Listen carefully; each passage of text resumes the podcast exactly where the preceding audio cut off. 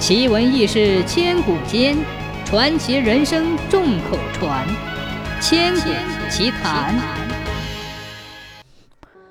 清朝末年，吉林扶余五家镇出了一个秀才，姓郝，名梦溪。他文才出众，写的一手好字，是当时远近闻名的书法家。当时扶余这个地方叫新城府。这一年，新知府上任。一心想写一块匾悬挂在衙门口，显摆显摆威风。可找谁写呢？知府当时就想到了郝梦溪。堂堂的知府大人怎么能放下架子去求一个穷秀才呢？他想了想，就亲自写了张告示：凡探长书法者，速来府内写匾，选中者有重赏。知府满以为郝梦溪这个穷秀才听到信儿。准会乖乖地跑来写匾，可是大出所料，一个月过去了，却不见郝梦溪的影子。这期间，来自全府各地的文人写了数十块匾，都不中知府的意。他为这事闷闷不乐。这时，有个贴身的衙役告诉他：“老爷，您还不知道郝梦溪的为人，他这个人倔强得很呐。”平时平民百姓求他写点啥，可痛快了。哪怕是家里揭不开锅的穷人，他也不小瞧。可是有钱的财主们求他写个匾额，他连眼皮都不撩，干脆别等了。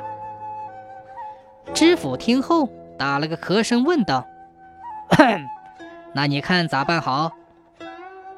衙役说：“明天打发人先送去一份厚礼。”我就不相信这个穷秀才不动心。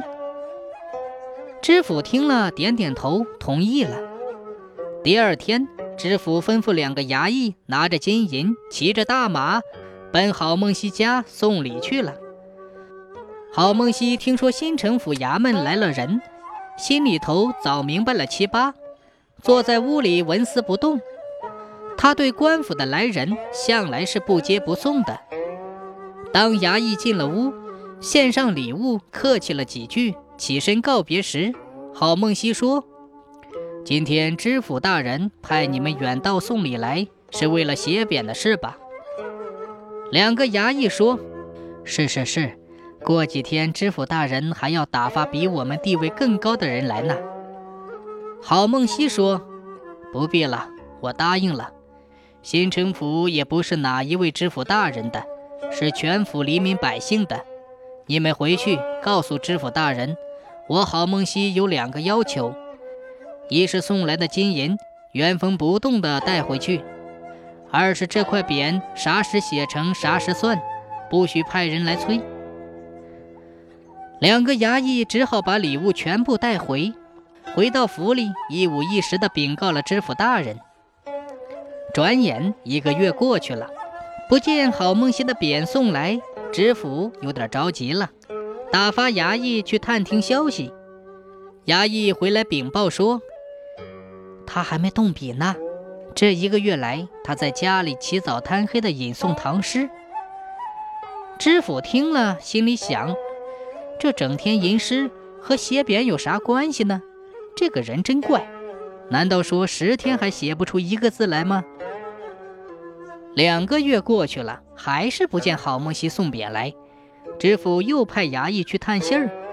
衙役回来说，这个月他不吟诗了，整天在院子里呜呜喳喳的，不是踢腿就是伸胳膊，练个没完没了。匾上的字还是一笔没动。这回知府可等得不耐烦了，立刻提笔写了一封信给郝梦溪。意思是急等着选匾，请速写成。郝梦溪见了知府的信，说道：“自古文人难遇知音，原来知府大人误解了我。我头月吟唐诗，那是磨练我的精神；这个月伸胳膊甩腕子，是在练我的臂力和腕子劲儿。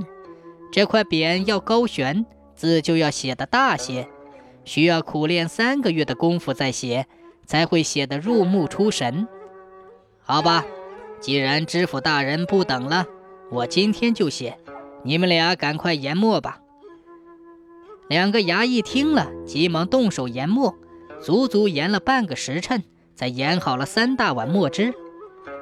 这时，只见郝梦溪脱下外衣，在院子里伸伸胳膊、踢踢腿儿，然后岔开双腿，拉开架势，握紧写大字的提斗，蘸饱了墨，浑身上下运足了劲儿，刷刷点点，一口气写下了“新城府”三个刚劲有力的大字。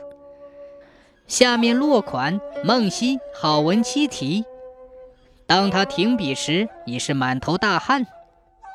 新城府的府门悬挂起郝梦溪亲笔题写的“新城府”匾，全城的人都翘起了大拇指称赞。可郝梦溪本人却不满意，他说：“不行啊，还差一个月的功夫呢。如果按照我的计划写，准会比这更好些。”郝梦溪为后人留下不少的书法作品，人们十分喜爱，一直珍藏着。